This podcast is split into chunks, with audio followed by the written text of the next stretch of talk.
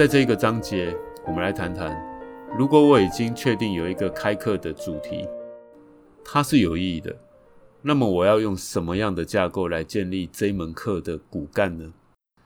如果老师所开设的课程是一门在该领域已经行之有年的经典课程，那么多数并不会有课程架构上面的困扰。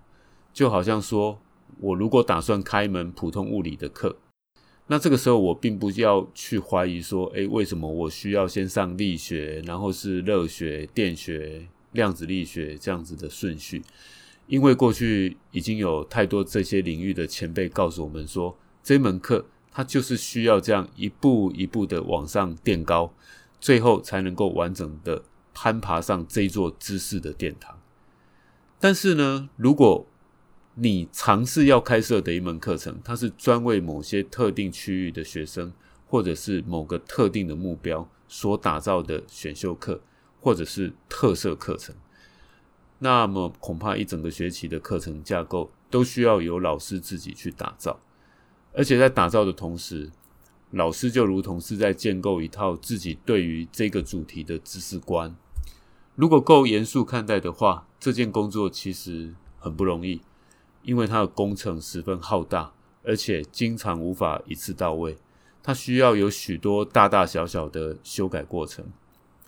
在我过往的观察里头，多数的老师其实都低估了这件事情它的严肃性，还有它的困难度。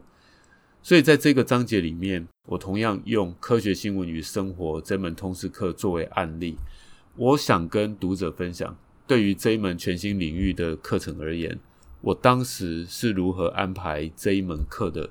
部分架构？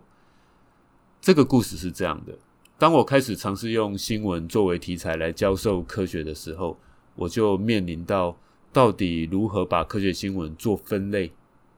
这样子的一个问题。好，因为这件事情在当时似乎都没有人尝试做过，所以为了回答科学新闻究竟可以如何分类。不同新闻类型的分布状况到底是什么样貌？类似这样的问题，我就必须着手进行一个研究。那这个研究，也就是在这本书里头跟大家分享的这一篇研究论文，它是我们这一门课有关于理论架构最主要的一个起始点。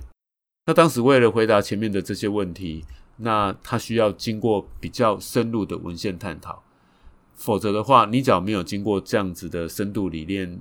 文献探讨的话，很可能你就会得到一个非常直觉的架构，也就是用既有的科学知识去将它进行类型的划分。那最后你可能会得到一个结果，比方说物理新闻有几则，化学新闻有几则，地球科学的新闻又有几则，类似像这样的结果。但是这样的结果在教学上恐怕它的意义是很有限的。因为只要你肯花力气去统计，最后一定会得到类似像这样子的一个分布状态。但重点应该是这样的分布状态，它可以说明什么呢？它可以为社会上所关心的科技问题提供什么样的见解呢？那于是呢，在这一篇文章最后，我透过相关文献的探讨，那我把科学新闻分类的方式做了一些改变。那后来他把它分成包括科学知识去划分。用产制流程去划分，或者也可以用影响范围去划分。然后呢，我们再采取比较偏向量化研究的内容分析法，挑选出某一段期间大量的科学新闻，然后把它逐一的丢进先前已经建立好的这一个分析架构里面。然后我们再从相关的数量统计来看看，这整体的分布状况究竟透显出什么样子的意义来。那从这一系列的调查分析中，最后我得到几个非常有意思的发现，包括科学新闻的类型分布比我们原本想象中的更加偏颇，而且这些分布跟社会的科技发展脉动竟然有些脱节。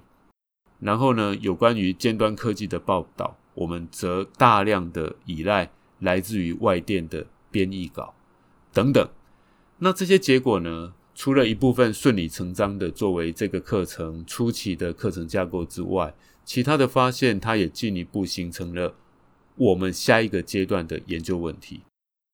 对于我来说，这一篇研究奠定了我对于台湾科学新闻报道概况的理解，同时也建构了这一门课程的基础架构。对于后来的永续发展，它具有很重要的贡献。如果你想要让一门课可以有系统的累积，那么欢迎你来读读这一章。